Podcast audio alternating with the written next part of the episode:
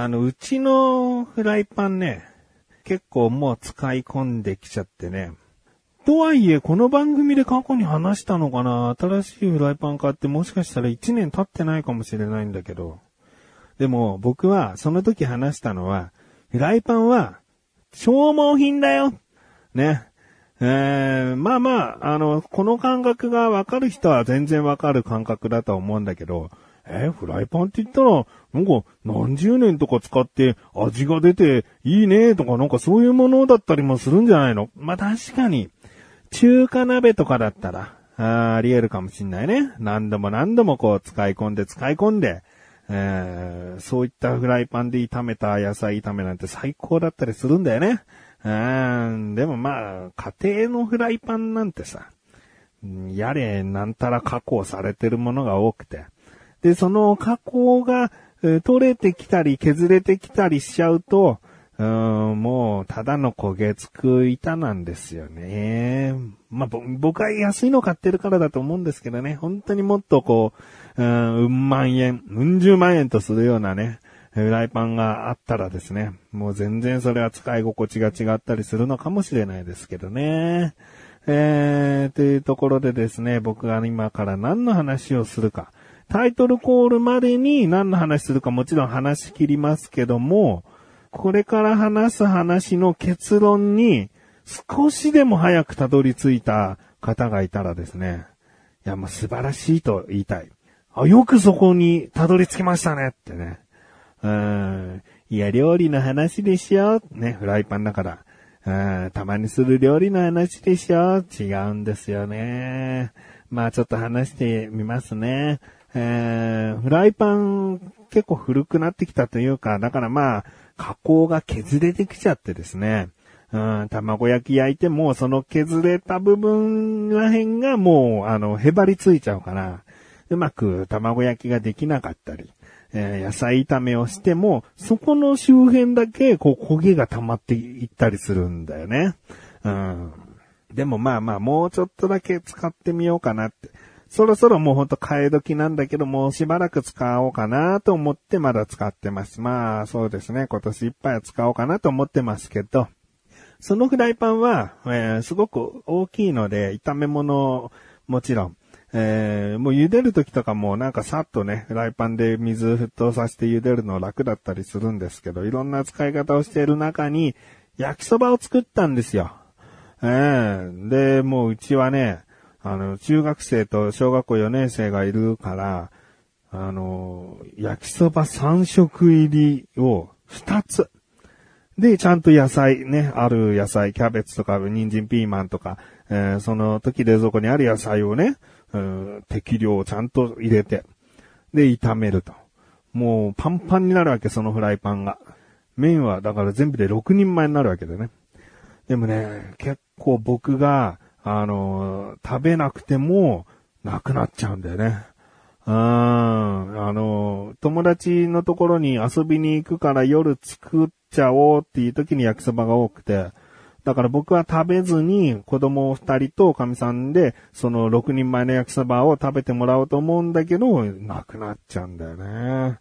誰が何人前食べてるかちょっと計算したいぐらいなんだけどね。うんでですね、その焼きそばを全部、こう、お皿によそい終えたんだね。ね、こっからよ僕が話したい話。前置きのフライパンとかね、このフライパンでは、いろいろな調理ができるなんていうのはね、もう前置き中の前置きでね、ここから本題いきますね。えー、焼きそばを装い終えるとですね、フライパンに麺が焦げたのが残るんですよ。あもうね、やっぱどんなに、こう油少し多めにしてみようかなとか、いろいろ気使っても、もうそのフライパンではここが焦げるっていう風になってきちゃったよ。いや、まあしょうがないよなとか思いながら、こうフライパンを見てたらですね、美味しそうに見えてきて、僕はあのその時焼きそば食べ、食べてないので、子供たちと神さんが食べた後のそのフライパンだから、あなんか美味しそうだな。で、軽くこう削ってみたのね、手で。で、パキッとこう取れたの。で、それ食べたらさ、焼きそばせんべいやんと思って。美味しいやんと思って。で、もっと食べたいで、すっげえへばりついてるわけ。その、焦げやすい部分を中心に、結構その麺が焦げついてたから、もっと食べたいと思ってさ、もう指で、親指の爪でガリガリガリってこう剥がしてさ、えー、バリバリバリってこう食べてて、うまいやんつって。で、もう何回もさ、それやってたらさ、爪と肉の間にさ、焼きそばのその焦げついた鋭利な部分がさ、ブスーとこう刺さっちゃって、痛いもうなんか爪とこの爪の肉の間に何か挟まる痛さってもう何とも言えない痛さ。注射より痛いよね、あれ。痛いと思って。痛いなでも、でも別に血が出たりとか、明らかにこう何かもう入り込んじゃってるってわけじゃなくて、なんかもう本当にブスッとこう一瞬刺さったような痛みだったから、うわー痛い。でも、でも食べたいと思って。その、フライパンまたね、その痛い指使いながら、バリバリバリとこう剥がすんだけど、なかなかね、取れないな、取れないんだよね。うん、もう何度ガリガリガリガリやっても取れなくて、で、そのたんびに痛みがやってきて、いや、もう右手無理。右手こうさんと思ってさ。で、左手でもうまた親指でガリガリガリってやって。で、もう痛いまたもう何度も何度も刺さるんだけど、痛いとか思うんだけど、取れて食べた時の美味しさはもう最高だから、ああ、うまい、痛い、ああ、食べたい、うまい、痛い、食べたい、ああ、うまい、痛い、食べたい、もう繰り返して。あでね、なんとかね、フライパンに焦げついた焼きそば食べきることができたんですよね。えー、ということで、感触っていい、素晴らしいよねってことが言いたかった自分がお送りします。菊池のなだらか向上心。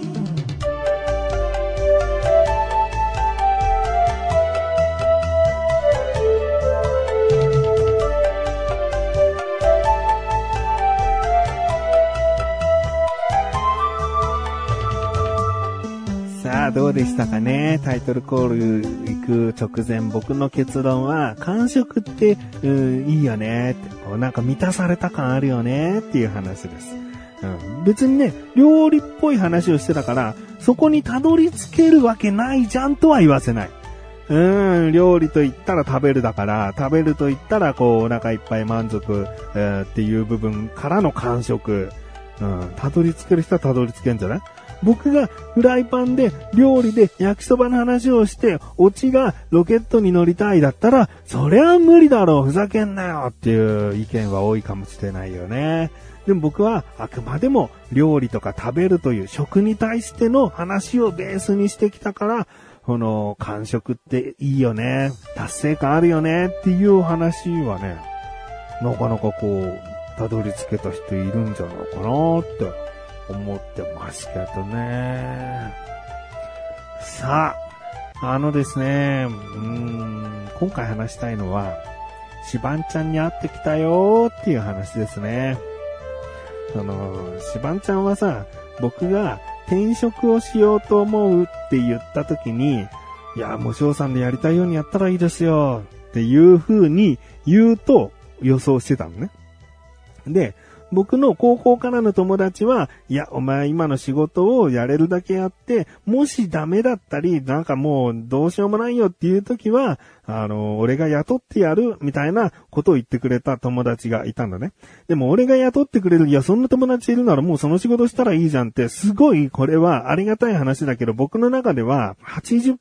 90%、なんだろうな、僕を励ます言葉として言ってくれてると思ってるから、真に受けて、じゃあ今の仕事を中途半端にやろうっていう気持ちにはなってないです。えー、そういう保険があるから今の仕事を適当にやろうって思ってなくて、本当に、本当にもう、えー、もがけなくなったらというか、何も自分の力じゃ無理だってなったら、いや、言い方は悪いけどもう、いや、生きていけないや、みたいな、うん、そんぐらいの気持ちになるまで、うん、に、の時に友達に頼ろうかなって思ってますんで、うん、だから、まあそういうふうに言ってくれた友達と、あと三名学を見ながら占いをしてくれた人の占い師の言葉ね。うん、もう、あの、なんとか今の仕事ができるんであれば、えー、続けていた方がいいですよっていうアドバイス。シバンちゃんにさ、このアドバイスできるわけないと僕が思ってたのは、無責任じゃん。その、今仕事が入ってこなくて、でもその仕事やった方がいいですよって、いや、じゃあ俺何で食えばいいのってなるじゃん。だから僕がシバンちゃんの立場でも、おめえのやりたいことをやった方がいいかもな、ちょっと仕事を探すっていう風に行動を取っておいた方がいいのかもな、みたいなことを僕だったらアドバイスしちゃうぐらいなのに、シバンちゃんはさ、会った時さ、いや、俺も、その友達とか占い師みたいに、いや、できるなら今の仕事続けられるなら続けた方がいいと思ってたよ、とか言ってさ、本当かやつって。うん、なんでつって、だからそこまでやってきた、そのなんだ、積み重ねてきた技術が台無しになっちゃうとか、なんかそういう言い方だったけど、でもそれはね、なんか保証ないじゃん。じゃあ、あなたのアドバイス受けて、続けてみるわ、つって、もう貯金ゼロですわ、もう家族養っていけないですわ、ってなった時、責任持てるかみたいな。もう責任は持たなくていいんだけど、自分のアドバイスで友達がこういう風になっちゃったって後悔しないかって思っちゃうんだよね。だから僕だったら、いや、転職して何が何でも稼げる状態になることが今一番だからって僕は言っちゃうから、シバンちゃんに本当かよっていう、本当っすよっていう、うん、一歩間違えばやや険悪な言い合いになりそうだったんで、すぐスルーしました。うん、すぐなんか、ふんふん、あ、そうそうだ、わかったわかったっっていう感じの会話をしましたね。うん、だよな、シバンちゃん。あ今聞いてると思うんで。だよな、確かな。ちょっとまずいなと思ったよな、あの空気な。うん、だから、あの、なんとなーくね、うん、ラーメン美味しいの会話になってったよな、きっとな。うん。危ない危ない。うん。で、ラーメンね、あの、大盛り頼んだの。うん。久々のシバンちゃんとのこう食事だからもう楽しくてさ、大盛り頼んでさ。で、替え玉っていうメニューもあったから、大盛りなのに、替え玉も頼んでさ。麺3人前だけどね、大盛りが約2倍だとして、さらに替え玉したから、3人前だけど、こう、まさかの、まさか、完食したんだよな達成感あるよな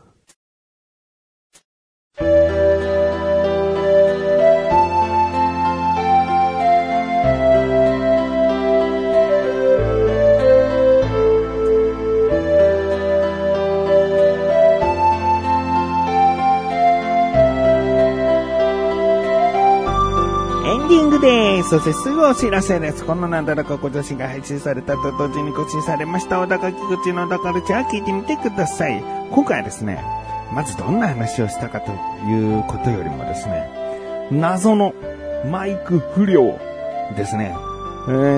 ー、収録して編集する時に気づきまして、僕のマイクの調子がおかしくてですね、もう常に低音の何か雑音というか、ボボボボボみたいのがずっと入ってて、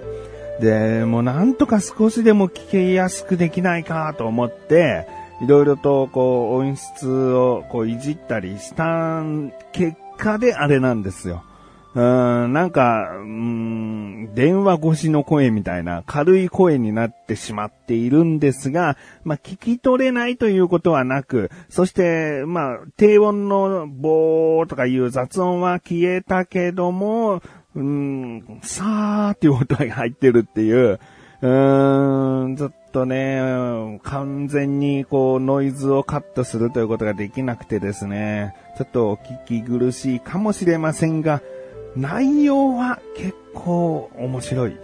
と思ってますけどね。僕はもう夜編集してて一人で爆笑したポイントがありましたね。